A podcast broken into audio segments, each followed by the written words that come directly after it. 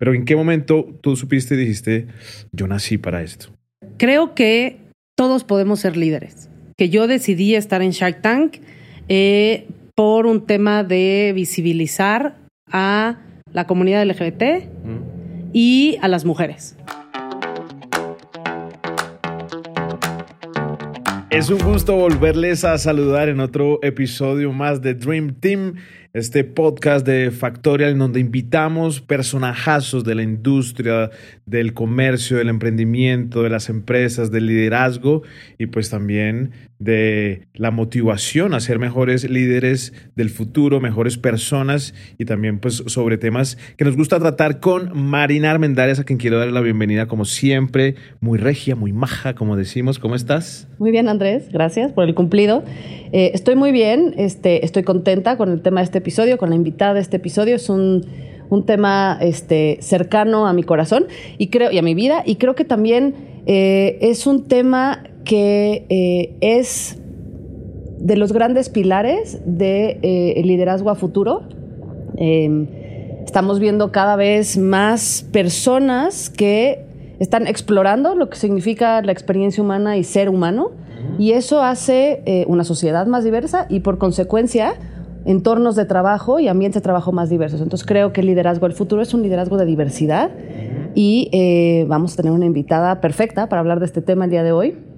Ella es Alejandra Ríos eh, y es una amiga, es una extraordinaria inversionista, una extraordinaria CEO Em, es eh, miembro de YPO, tiene un MBA de Harvard, es la directora de Grupo Ambrosía hace eh, cuatro años trabajó en Alsea y es una mujer que vive y defiende la diversidad eh, en el mundo, pero en el ambiente de trabajo. Chévere. Además de eso, cosas importantes. Es Tiburón de Shark Tank México, que además pues es un programa famosísimo a nivel mundial donde personas con emprendimientos y con empresas van a que los escuchen, hacen un pitch para que diferentes inversionistas pues puedan o no invertir en sus empresas. Además de eso, es apasionada por temas relacionados con la hotelería, con servicios de alimentos, de bebidas, vamos a hablar de comida.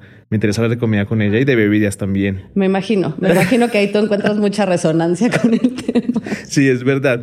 Tiene experiencia como gerente, ha trabajado con equipos financieros, de planificación y bueno, definitivamente es una invitada de lujo que tenemos en este nuevo episodio de Dream Team. Gracias por vernos, por seguirnos, por suscribirse. Estamos en una temporada maravillosa, así que sin más preámbulos, Marina. Bienvenida, Ale. Bienvenida a Dream Team.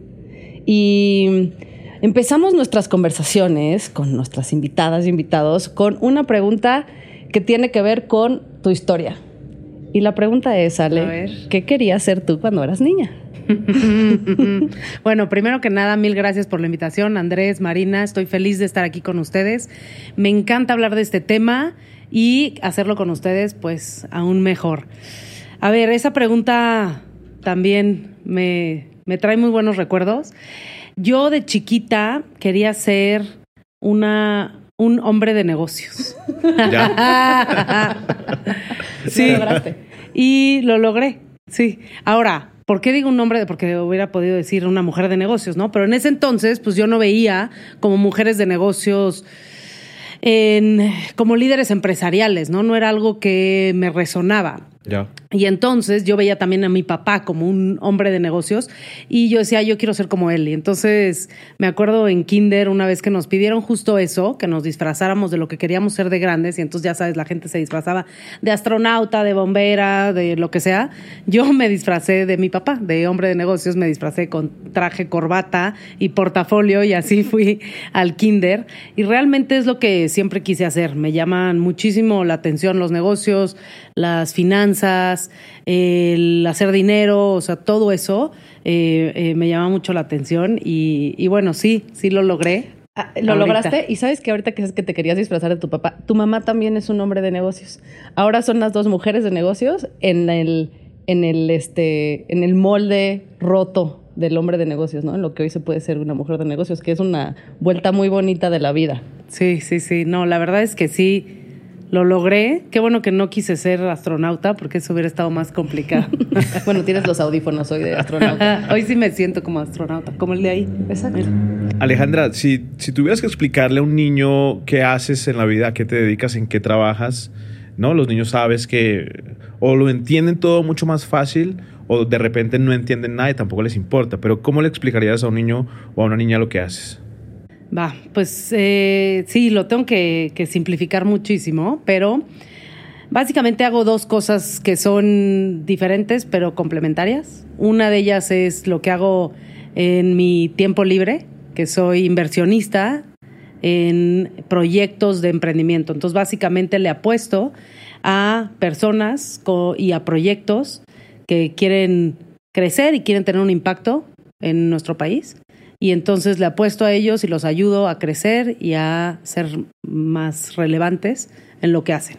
Eh, y por otro lado, en mi trabajo del día a día, soy eh, la líder en una empresa que se dedica a hacer experiencias gastronómicas, en hacer que comas rico, bebas rico y que la pases bien y, este, y en eh, ayudar a los equipos a que realmente cumplan esos sueños de la gente.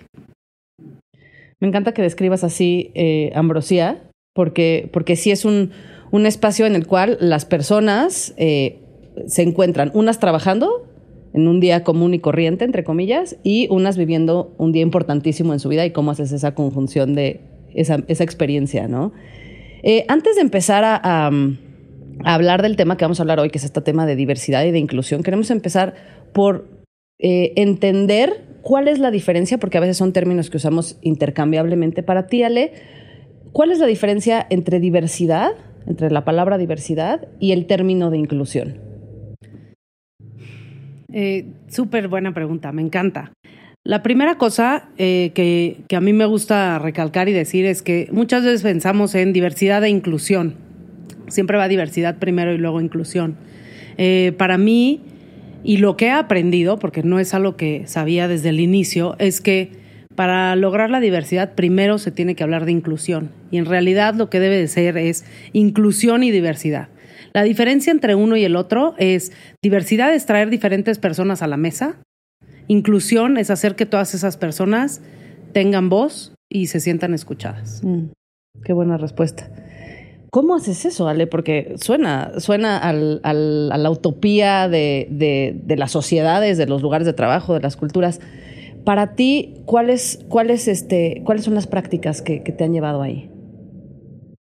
Para empezar, es, creo que es el reto más grande de un líder empresarial o una líder empresarial, de una CEO. Este, siempre, bueno, siempre te dicen, ¿no? Los retos más grandes son el tema del personal, ¿no? Del equipo, formar equipos, tener eh, gente capaz y, realmente hacer que los equipos y las personas funcionen dentro de una organización. Eh, pero bueno, allá hasta que lo vives te das cuenta que realmente no es tan fácil. Este, entonces, para mí, y, es que antes, eh, ustedes hablaban un poquito de mi, de mi experiencia, antes de entrar a Ambrosía y antes de ser la directora, yo estaba en un trabajo mucho más acotado, que era, era financiera. Entonces trabajé en banca de inversión, eh, tenía una persona a mi cargo, si es que tenía gente a mi cargo. Luego trabajé en Alsea, tenía un equipo chico eh, y realmente este, daba servicio a otras áreas, ¿no? Eh, no, no dependía de mí toda una operación, toda una empresa, etcétera. Y este, hasta que no entré como, como CEO de Ambrosía y que tengo a mi cargo a todas esas personas, no me di cuenta los retos que se tienen como un CEO, ¿no? Como un líder de un negocio. Este, y definitivamente los retos más grandes son los temas de eh, personal, sin duda de este, formar equipos, de retener a la gente, eh, de reclutar a la gente correcta, etcétera. este, pero bueno, dentro de eso, ¿cómo haces que la gente se sienta incluida y que tengas un ambiente de trabajo diverso? Todo, todo, todo empieza por la cultura. Organizacional.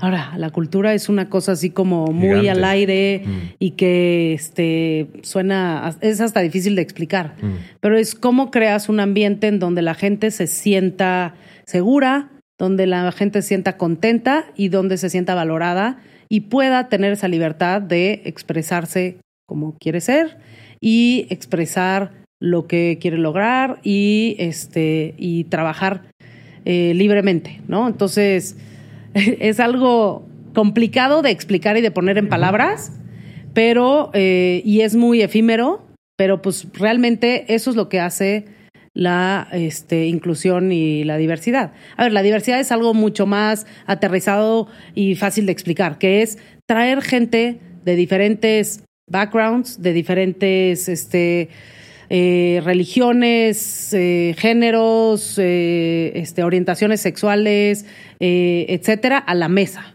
¿no? De diferentes carreras, Etnias. experiencias, etnias, etcétera, a la mesa.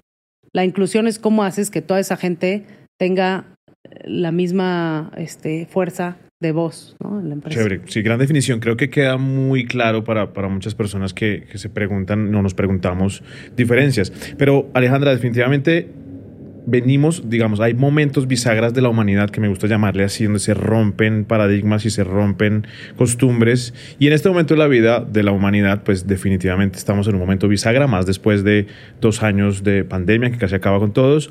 ¿Cómo digamos, cómo afrontar estos líderes del old school, de la vieja escuela, que piensan simplemente hoy en la inclusión como una cuota que hay que cumplir, ¿no? Y como es que a mí no me interesa más allá eh, tocar fondo con estos temas, sino contraten a alguien que sea latino y contraten a alguien que sea eh, gay, lesbiana, lo que sea, y ya estamos cumpliendo, ¿no? Entonces, ¿cómo decirle a estas personas o cómo empezar a cambiar este paradigma y este estigma además?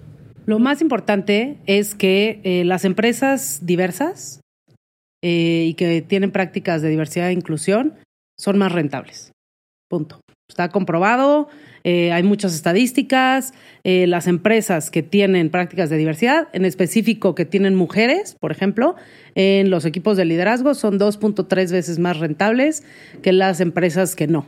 Entonces, a esa gente que es muy escéptica, que dice, no, a mí con estas tonterías no me vengan. Bueno, o sea, el dinero es tontería. ¿Quieres ser más rentable? ¿Quieres tener más lana? ¿Quieres darle más valor a tus inversionistas?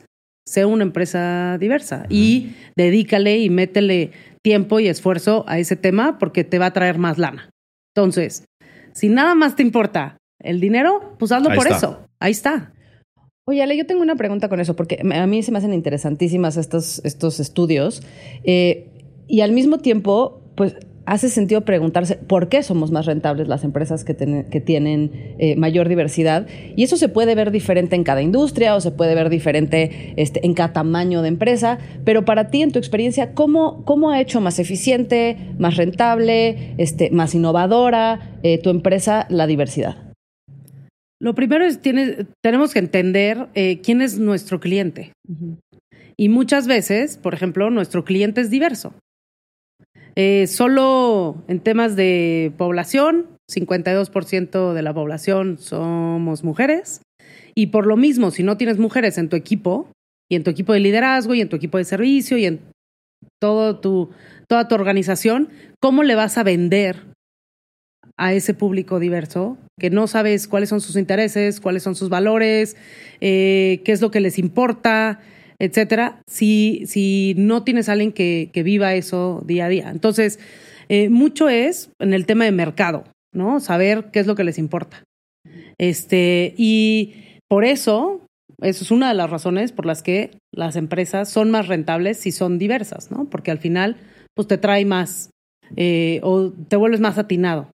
Eh, otra cosa es que las empresas diversas tienen mucho más colaboración, son más creativas. ¿Por qué? Pues al final, eh, luego hago mm, una referencia como una orquesta. Este, en una orquesta, a ver, este, y las empresas son orquestas, ¿no? Eh, para que suene una bonita sinfonía, necesitas todos los instrumentos, ¿no? Y una persona eh, no puede tocar todos los instrumentos. Y las personas con las mismas características no son buenos para tocar la flauta que el saxofón, que el violín, que este, los tambores, ya no sé qué más instrumentos existen. Pero este, al final necesitas diferentes características, y voy a hablar así muy general, para ser bueno tocando diferentes instrumentos. Y entonces, si tienes a todos son idénticos, pues no va a sonar tan bien, ¿no?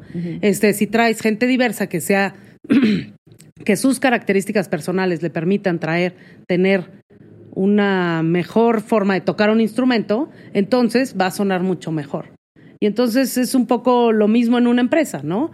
Este, para lograr esa sinfonía necesitas tener diversidad de opinión, de experiencia, de pensamiento, etcétera, y eso te va a llegar a tener mejores resultados. Una empresa más creativa, más dinámica, este, más eh, resiliente, etcétera. Hablemos un poquito de tu experiencia personal, Alejandra, y es ¿en qué momento te diste cuenta que podías ser líder y en qué momento supiste que eras buena líder o si, o si estás en un camino eh, a donde quisieras llegar, ¿no? Siempre me imagino que habrá peldaños y lo hemos hablado en diferentes episodios de que siempre hay peldaños por ir subiendo, ¿no? Pero ¿en qué momento tú supiste y dijiste, yo nací para esto? Bueno, eh, a ver, creo que todos podemos ser líderes. O sea, en, en, un, en el pasado siempre pensábamos, no, pues para ser líder tienes que ser carismático, tienes que poder estar bien con la gente, hablar, eh, este, jalar, jalar gente, poder motivar, ¿no? Este, casi, casi que ser alto, hombre, este, blanco, blanco etcétera, ¿no? Pero en realidad no. O sea, a ver, todos podemos ser líderes y eso es parte importante de la diversidad. Este, líderes diversos también son muy importantes, no tener todos los mismos moldes. ¿Por qué? Porque al final ser líder es eh, empoderar a la gente. Para mí, la definición de liderazgo es cómo hago que un buen líder es alguien que hace que eh, los demás sean mejores por su presencia. Por el simple hecho de estar ahí, haces que los demás sean mejores. ¿Cómo haces que los demás sean mejores? de diferentes formas y depende mucho de tu equipo. En mi caso, yo me di cuenta que era buena líder porque este, pues empecé, o sea, a motivar a la gente, este, me sigue la gente, soy buena hablando con la gente, o sea, un poco más con el molde antiguo del liderazgo. Este, pero fue algo que, que, que, me llevó, ¿no? En la empresa en específico, cuando yo llegué a Ambrosía, una de las cosas que tenía que decidir, que era una de mis primeras experiencias profesionales donde ya podía ser yo, donde yo podía ser abiertamente gay, donde podía ser como soy, podía ir vestida de la forma que quería ir, etcétera. Este, decidí ahí ser muy auténtica. Em, y en Ambrosía, cuando llegué y tenía un equipo chico y me encargaba de una división nada más, no era la directora, decidí, por ejemplo, poner una banderita gay afuera de mi oficina. Y el pobre güey que estaba al lado de mí no era gay y ni modo, tenía su banderita gay afuera, pero era como voy a este mostrar quién soy y voy a permitir que la gente también vea que pueden ser quienes son, por lo menos cuando estén conmigo. Y entonces esa es una de las cosas que yo hice en Ambrosía y creo que de ahí me seguí, ¿no? A ser yo quien soy. Antes, por ejemplo, en Alsea me moderaba mucho. Eh, cómo hablaba, ¿no? Si decía groserías o no, es una tontería, pero si decía groserías o no, cómo me vestía, no salí del closet en Alsea, entonces no le decía a la gente que era gay, que tenía novia, etcétera. Y creo que eso me hizo menos productiva. Y es algo que le pasa a las empresas. Y entonces es algo que no quería para mi empresa, en Ambrosia. Entonces dije, voy a ser auténtica y creo que los líderes tenemos que ser auténticos y eso hace que la gente nos respete más, nos siga más, este, y que les permitamos ser ellos y al final ellos van a ser más productivos por ese simple hecho. Esto que dices es súper interesante y se liga con lo que hablábamos hace ratito, ¿no? De por qué las empresas que tienen eh, colaboradores y colaboradoras y colaboradores diversos eh, encuentran pues no solamente una experiencia mejor en el día a día, sino también mayor productividad, porque efectivamente te distraes tratando de sesgarte, ¿no? Entonces cuando no estás como modulándote y tratando de esconder partes tuyas, es mucho más fácil enfocarte a lo que vas, además de todo lo que ya habías dicho. Y a veces parece que la gente que ya que viene a hablar a un podcast o la gente que, que pues, este, eh, está compartiendo su experiencia, desde evidentemente lo que ya resolvió, ya no tiene problemas. Ya, ya acabó. ¿No? La tiene hecha, ya es la CEO, su empresa es diversa, está metiendo prácticas de inclusión y tú y yo sabemos que eso no es cierto, siempre hay algo que está pasando. Eh, ahorita, eh, para ti, en, en tu empresa, con, con, la gente que trabaja ahí, ¿cuál es el, ¿cuáles son los retos que te encuentras en términos justamente de cómo hacer esta cultura de trabajo que estás buscando tener? Sigo teniendo muchos retos de diversidad eh, y de eh, contagiar a mi equipo, sobre todo mi equipo de recursos humanos, por ejemplo, de por qué es importante la diversidad y por qué para cierto puesto no a fuerza necesitan un hombre, ¿no? Que sigue pasando. O sea, no, es que eh, necesito este, choferes. Este, y el otro día dije, no, a ver, asegúrense por favor que el perfil de puesto y este, no está dirigido a hombres, y que eh, aceptemos mujeres. Quiero tener mujeres, choferes o como le llamo yo, operadoras, ¿no? Porque hacen mucho más los choferes en, en mi empresa. Y me decía, no, Ale, es que eh, en ese puesto, o sea, es muy pesado y tienen que cargar mucho y es complicado y así. Y todavía falta, aunque yo, o sea, esto es lo que hablo todos los días y eh, me interesa muchísimo y es parte importantísima de la filosofía de mi empresa, todavía tengo ese chip en algunas personas que, pues a ver, es muy difícil de quitar. Entonces, todavía me falta lograr que toda la gente compre el hecho de que eh, el género no importa. O el sexo, ya no sé cuál es. Eh, las dos. Las dos. Ni el género ni el sexo importa. Pero, pero bueno, y en términos también de quitar los sesgos inconscientes, ¿no? Eh, por ejemplo, para el equipo de ventas, este es quitar el sesgo del perfil que quieren tener de una vendedora. Este, y es, a ver, eh, la diversidad nos va a aportar muchísimo y dejemos de, de, este, tener estos sesgos inconscientes que nos impidan atraer a los mejores candidatos. Entonces, este, pues eso es un constante reto que creo que todos tenemos, hasta yo a veces me encuentro todavía con sesgos inconscientes que los tengo que hacer conscientes y los tengo que quitar, eh, porque pues sin duda no aportan a la diversidad y la inclusión en una empresa. Esto que dices creo que es muy importante porque a veces, digo, estamos hablando de diversidad e inclusión y no estamos usando lenguaje inclusivo, ¿no? Y entonces, como que de repente eh, puede parecer como tan ajeno y nos cuesta tanto trabajo que, que, para muchas personas es como de como yo no entiendo y como, y como prefiero no decir nada y no meterme en el tema porque entonces este, va a estar peor, me va a salir peor, ¿no? Y creo que esta parte de entenderlo como un proceso y de decir, bueno, pues voy a empezar a pensar en, en, operadores, operadoras que se vean distinto, que, que, que, cumplan con la función distinto, y en vendedoras, que no es la típica vendedora que te recibe en un lugar cuando vas a contratar este, tu boda, ¿no?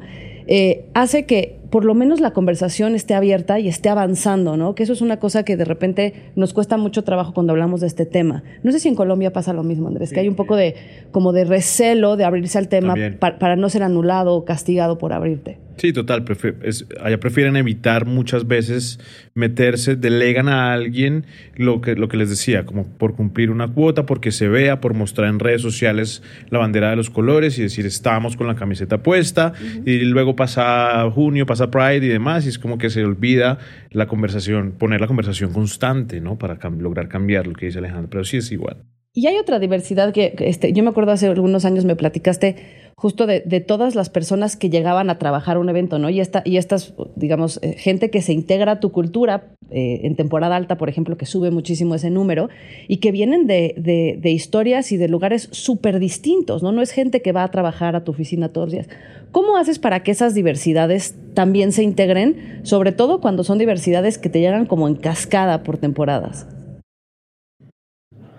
Lo más importante es, bueno, tengo que decir que en Ambrosía cambié, una de las cosas que hice también cuando llegué es que cambié los valores por principios y en uno de los principios hice evidente el tema eh, de la diversidad, cómo me importaba, ¿no? Entonces, uno de los principios de Ambrosía es celebrar las diferencias. Y lo repito constantemente. Y entonces eso es parte de la cultura, ¿no? De estar repitiendo y reforzando el tema de la diversidad desde que tome un lugar en los principios de la empresa hasta en el día a día, como el asegurar que los perfiles de puesto este, sean abiertos y sean inclusivos, ¿no? Entonces, esa es una, una parte súper importante que refuerzo.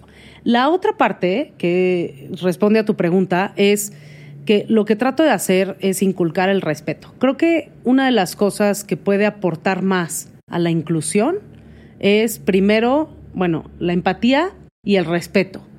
El no juzgar, el escuchar diferentes opiniones, el, este, el el tratar a la gente con respeto y tratar a la gente como gente, ¿no? Todos somos iguales, todos valemos lo mismo y por lo mismo, este, eso va a impulsar la diversidad y que la gente que llegue, que puede llegar gente, este, o sea, cuando yo tengo eventos puedo tener 500 eh, personas en un día que no conocemos, que no saben la cultura, etcétera, pero siempre y cuando, o sea, lo más importante y con que se les quede que tienen que respetar a los demás. Creo que ese es un gran avance y eso ayuda a tener un ambiente este, más inclusivo, ¿no? ¿Qué le dirías, Alejandra, a una persona que en este momento está en un proceso de aceptación de sí misma y está también eh, casi que terminando de encontrar en qué lugar del mundo se siente mejor y se siente real, pero está en una empresa que tal vez no tiene esta cultura, tal vez no tiene líderes que están pensando en hacer que las personas celebren la diferencia. ¿Qué le dirías a una persona como un consejo, como una recomendación que está en este momento? Y de pronto si a ti te pasó alguna vez o has tenido casos en donde tu empresa suceda. Sí. Eh, lo primero es que todo depende de dónde estás y qué es lo que te importa, ¿no? Entonces, si por ejemplo en tu trabajo eh, sabes que no puedes ser abiertamente quien quieras ser. Este, siempre pensar, yo, o sea, a ver, no es de que todos salgamos del closet y ya todo va a salir bien. De todos los closets, ¿no? de todos, los closets. Todo el mundo está en un closet, eso hay que decirlo. Ah, yo no sé en qué closet estén ustedes, pero todos estamos en algún closet y, vamos saliendo de diferentes closets en diferentes momentos de la vida. Mm. Este, y, y pues hace, hace, hace, sentido que quien haya escuchado esta pregunta y le haya resonado, tal vez no es, de, no, no, no es que sea diverso desde una perspectiva de orientación sexual o, o de identidad de género, igual es diverso de otras cosas. De otras cosas, sí. Y lo más importante es saber, pues uno, o sea, si estás a gusto en donde estás y si estás pudiendo ser tú, ¿no? Esa es la primera pregunta. Entonces, chécalo. Dos es, ¿qué pasaría si demuestras quién realmente eres? Y yo lo que hago es siempre ver cuál es el peor escenario. Entonces, ¿cuál es el peor escenario? ¿Perderías tu chamba? Ok. Este, dejarías de, o sea, te pasarían una promoción, o sea, no te considerarían para alguna promoción, eh, te, harían bullying, este, ¿qué, ¿cuál es el peor escenario? Y luego, prepararte para ese peor escenario, porque no es nada más a lo, a lo pendejo decir, este, pues ya voy a, me vale gorro y voy a hacer las cosas porque sí, es, este, prepararte para ese peor escenario. Y una vez que ya estés preparado, asumirlo y entonces sí, ser quien es. Entonces, si tu peor escenario es perder tu chamba, pues decir, ok, estoy dispuesto o dispuesta a perder mi chamba. Pues, ok, ¿cómo me preparo? Bueno, pues voy buscando otra chamba donde me sienta mejor, ¿no?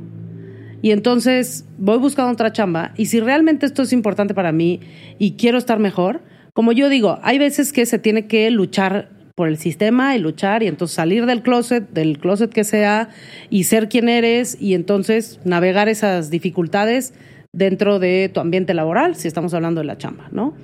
Este, pero si eso está siendo muy difícil para ti y es una pelea que no estás dispuesto a hacer, no te quedes ahí, la verdad. Encontrarás otra oportunidad, sobre todo en este mercado laboral.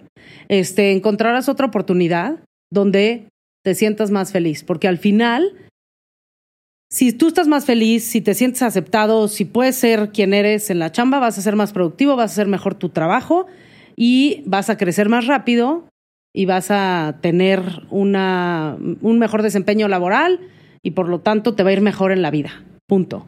Entonces, no hacerlo a lo güey, pero sí prepararte, enfrentarlo y tener un plan B y no aguantar nomás porque sí, sino, o sea, al final la chamba pues, es una parte muy importante pero, o sea, no venimos a sufrir. Claro.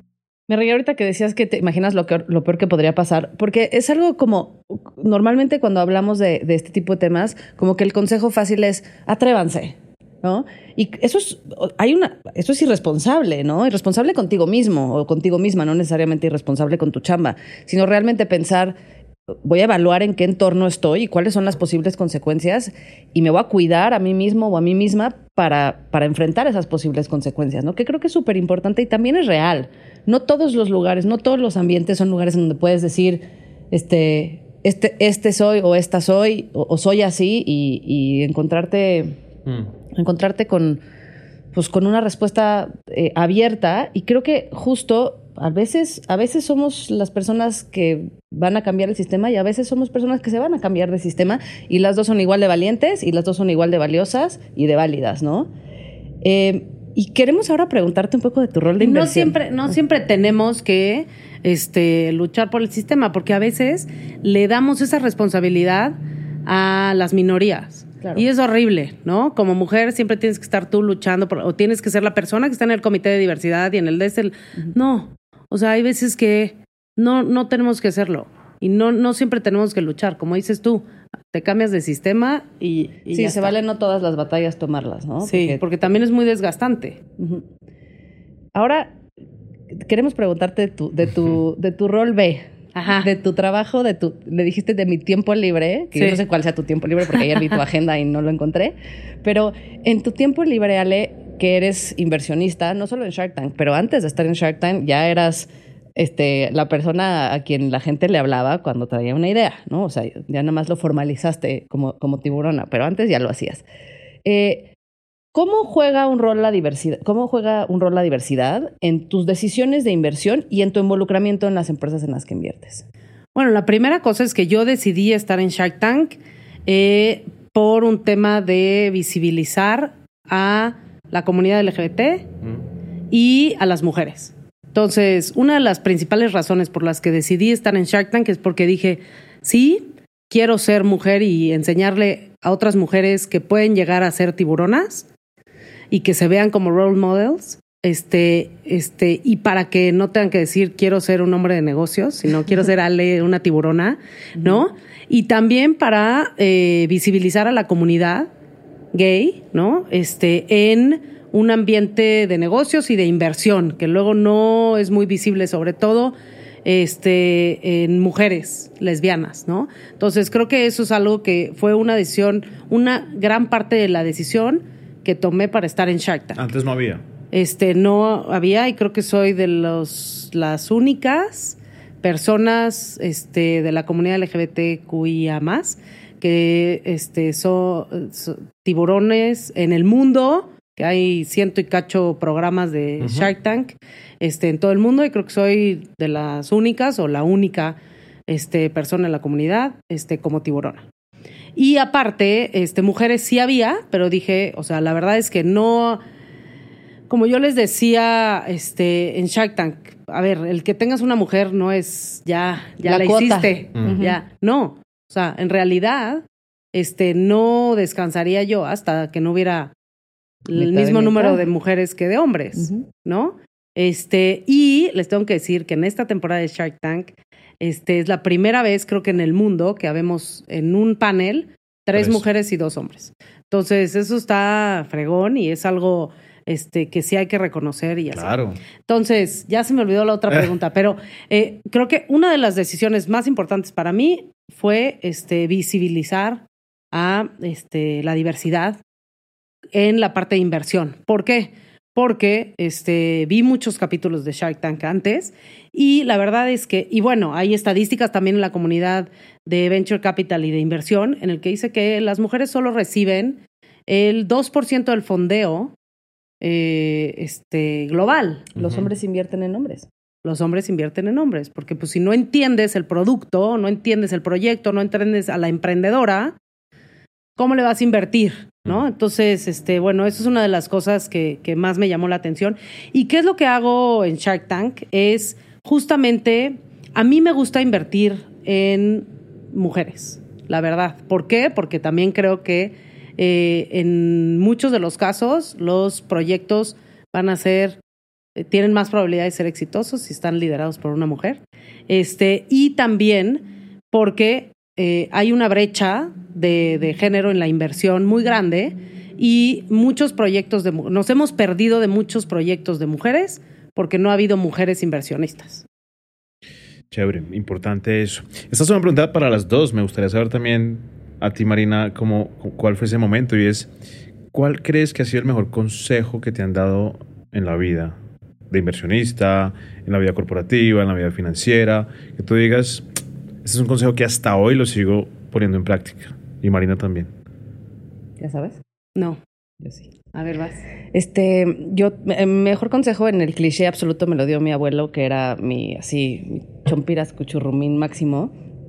Eh, yo iba y le preguntaba, era una persona muy abierta, a pesar de que era un viejito, y yo iba y le preguntaba cosas de mi vida como con bastante este, transparencia.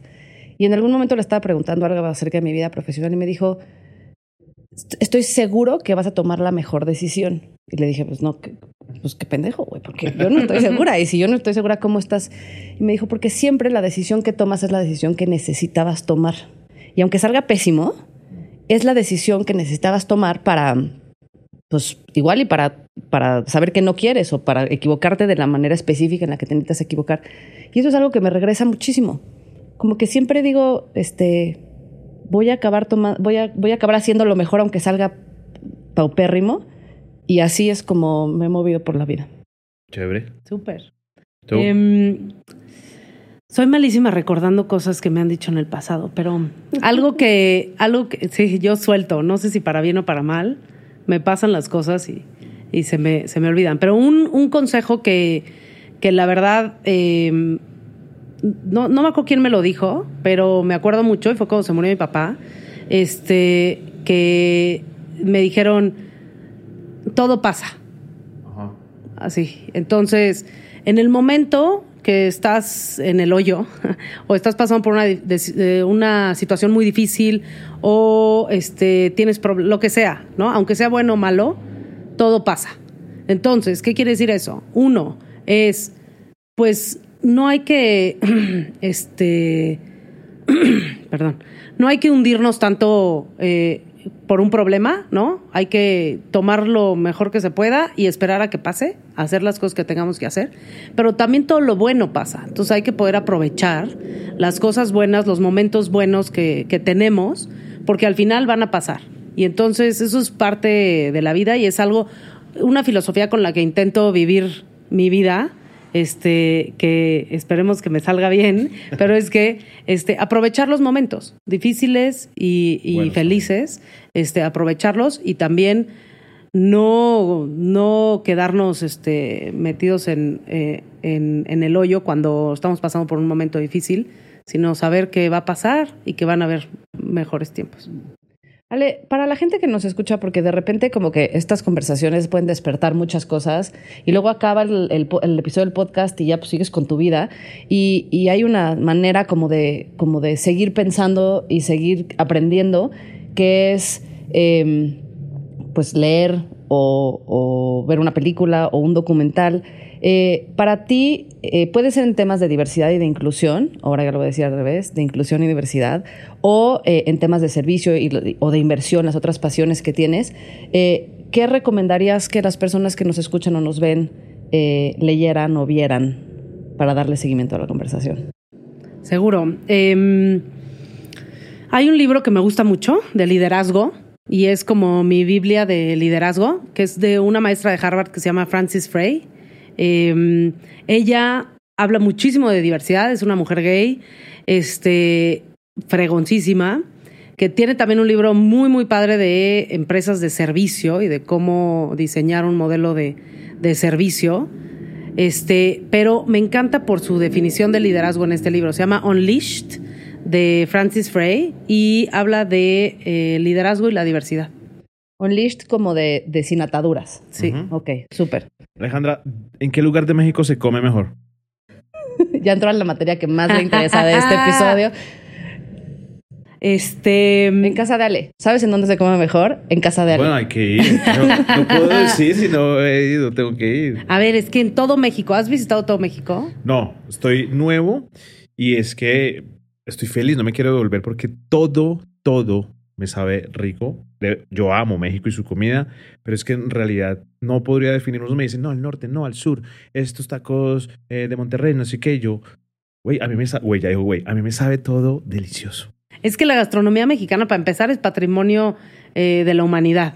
No sé si sabías, es de los primeros, eh, este, de las primeras cosas intangibles que son patrimonio de la humanidad. Seguro. Toda la gastronomía mexicana está declarada como patrimonio de la humanidad y es inmensa. Luego nada más pensamos en los tacos, tacos y en las quesadillas y así, pero es realmente inmensa. Entonces, en diferentes partes del el país puedes encontrar comida espectacular, muy diferente a la que encuentras en otro lado. Pero, entonces, es muy difícil responder Se esa me está pregunta. saliendo por el lado. Es muy difícil responder esta pregunta, pero este. no Aviéntate, sé. aviéntate. No sé. A mí me encanta la comida yucateca.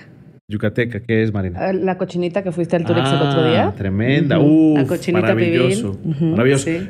También otra cosa que me tiene impactado es el buen servicio que tienen los mexicanos. En realidad es que pareciera que se desviven sin ser cuestión de, no, como de servidumbre ni nada de eso, no, como que se desviven porque uno viva una buena experiencia y lo hablabas, esto no pasa en otras regiones del mundo, lo saben y es como, ¿qué hace un buen servicio? Un buen servicio, como los de los mexicanos, ¿por qué? Yo creo que una cosa que hay que resaltar es que en México la industria de servicio es la industria que trae más dinero al PIB del país. Entonces, somos una, un país de servicios, de hospitalidad. Es, o sea, es lo que hemos vivido y de lo que hemos este, crecido este país este, de los últimos años. Entonces, estamos educados en una cultura de servicio. Pero para mí, ¿qué es lo que hace el buen servicio? La empatía. Y la verdad es que los mexicanos somos personas este, muy empáticas y que sabemos entender las necesidades de la gente que está al lado de nosotros y este, nos gusta eh, sacar una sonrisa este, a la gente. Híjole, Ale, con esto que dices de la empatía y tú estando en la empresa, en la industria del servicio, eh, con más razón, ¿no? Eh, no hay nada que promueva la empatía más como sentarte con alguien que no es igual a ti. ¿No? Entonces, qué bonita manera como de, también de cuando pensamos en, el, en, en, en, diversidad y en inclusión y pensamos en servicio y pensaríamos que bueno, qué bonito que tienes tu cultura de inclusión, pero pues a la hora de servir el chilaquil, pues sirve lo normal, pero entender que no nada más en, en cuánto dinero haces o en, o en este como digamos el, el, servicio medular que estás dando, sino en cómo lo das y en el valor agregado también aporta y también suma, ¿no? Sí. Y hay otro libro que recomendaría, que me gusta mucho, que se llama The Good Job Strategy, la estrategia de buenos trabajos, que justamente habla de eso, cómo el eh, invertirle en la gente, en tu organización, invertirle en la gente, invertir en la diversidad, invertir en que la gente este, esté a gusto en su trabajo y sea auténtico, puede llevarte a dar un mejor servicio, porque si la gente está más a gusto con quien es en la chamba, con lo que gana y no está pensando en cómo, este, en lo que es, ¿no? En tratar de esconder quién es en el trabajo o en los problemas porque no le alcanza este, su sueldo y en todos los problemas que tiene, puede estar más en su trabajo, eh, puede hacerlo de forma más productiva y también puede hacerlo más contento o contenta. Y eso hace que al final dé un mejor servicio, tenga esa sonrisa en la cara eh, al momento de dar un servicio.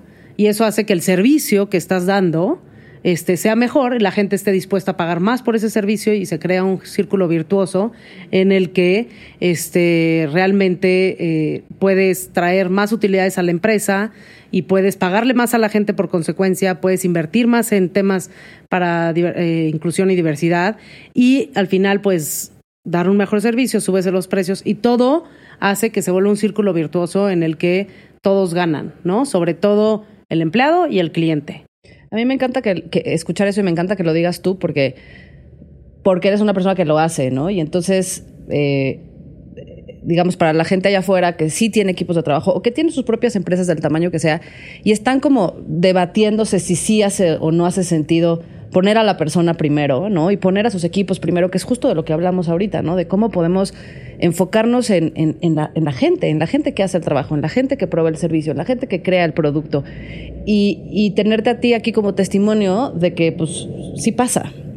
Cuéntanos, nada más para, para, para cerrar la vuelta de tuerca de este punto, desde que tú estás en Ambrosía, desde que tú tienes esta filosofía, ¿qué hacen diferente en Ambrosía? ¿Cómo han cambiado sus resultados? Pues mira, yo entré y luego empezó la pandemia. estuvo buena. la sobreviviste. Estuvo difícil, sobrevivimos. Pero eh, algo que hice, por ejemplo, fue que cuando yo entré me di cuenta que teníamos mucha gente que ganaba muy poquito dinero, ¿no? Entonces, este, lo primero que hice eh, fue subir los sueldos mínimos en Ambrosía.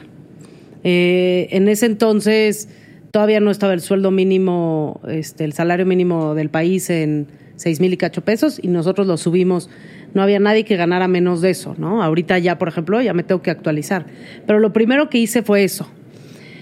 A ver, es difícil porque dices, bueno, pero si este, pues te está quitando del bottom line, o sea, ya no va a ser tan rentable y así, pero al final, pues es parte de la filosofía y realmente de hacer las cosas, o sea, walk the talk, ¿no? Este, y entonces, eso es una de las cosas que hice. Otra cosa que hice eh, fue eh, quitarnos esta, tratar, de, que ya les dije que sigue siendo complicado, tratar de, de quitarnos estos sesgos de, de, género, porque al principio en Ambrosía este, no contratábamos mujeres para ciertos puestos. Y cuando me di cuenta de, eso, dije, ¿por qué? No, por ejemplo, no contratábamos meseras porque pues las mujeres no pueden cargar una charola tanto como los hombres.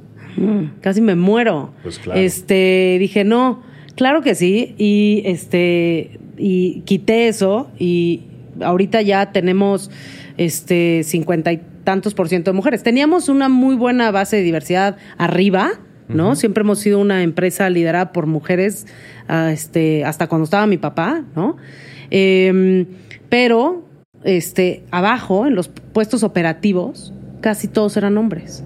Y entonces eso fue este, otra, otra cosa que hice. Em, y pues la verdad es que está reforzando mucho la cultura y poner el ejemplo. Es algo que, que a mí me gusta hacer muchísimo y dignificar el trabajo de la gente. Entonces muchas veces yo me meto a hacer esa chamba. Este, yo me meto a recoger platos, yo me meto a este, enseñar a la gente que, que me importa, que el trabajo que están haciendo es valioso y que aporta a los resultados finales de la empresa. Que creo que eso es algo que los líderes a veces dejamos de hacer y nos quedamos en nuestra silla hasta arriba y no vemos realmente este, cómo, se, cómo se logran los resultados de la empresa este, en el piso, digamos. Entonces, bueno, Todavía me faltan muchas cosas por hacer, este, sobre todo eh, en términos de políticas de recursos humanos, o sea, siempre estoy trabajando en eso, pero yo me levanto todos los días viendo cómo le puedo hacer para que este, le pueda pagar más a mis empleados y para que pueda tener eh, gente más contenta y tranquila en su trabajo. Esa es como mi razón de ser. Y a ver, no porque soy la madre de la caridad, pero porque creo que, bueno, uno, porque me gusta, porque siempre, desde siempre soy muy servicial y me gusta servirle a la gente. No sé si es porque soy mexicana y es parte de mi cultura, este, pero, pero es, es, está en mi ADN. ADN. Pero otra cosa, porque creo que eso me va a traer mejores resultados financieros. Claro. claro. Alejandra, ¿Qué significa para ti poner primero a las personas?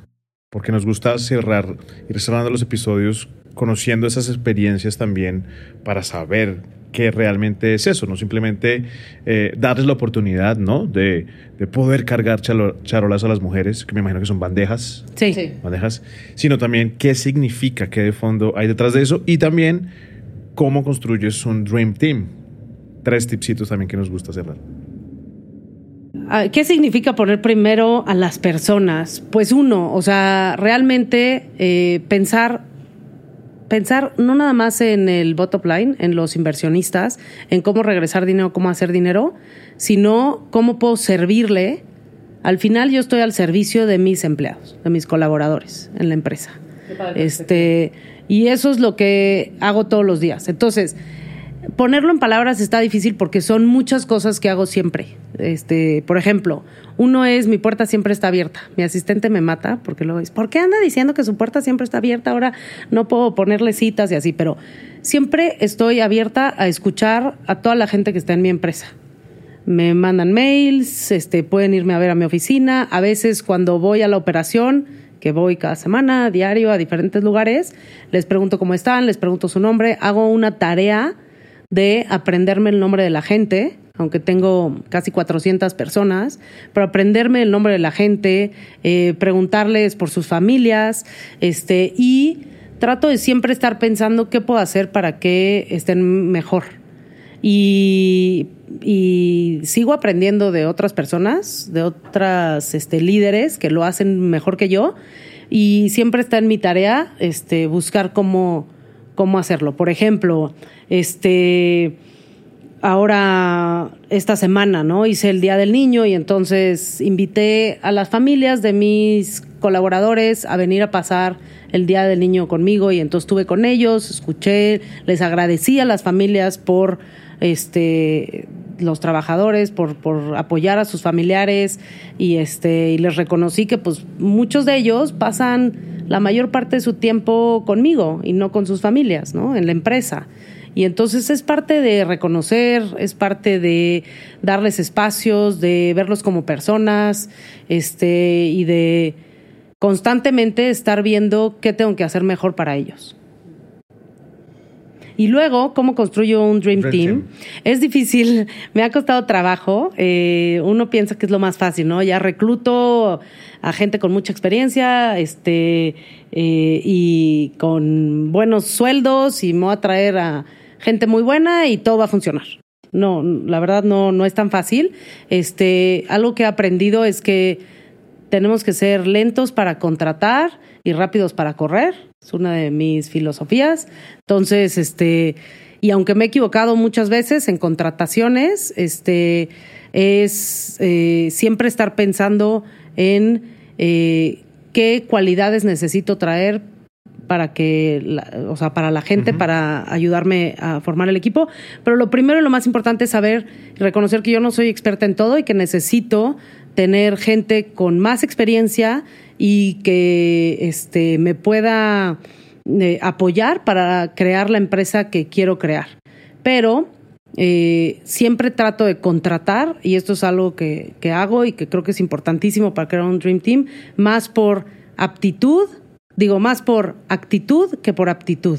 Ya. Entonces, siempre trato de contratar gente que se integre más a la cultura de la empresa, que viva los principios de la empresa y que este, tenga la actitud correcta antes de que si tiene este, todas las cualidades o todos los estudios o toda la experiencia que tiene que tener.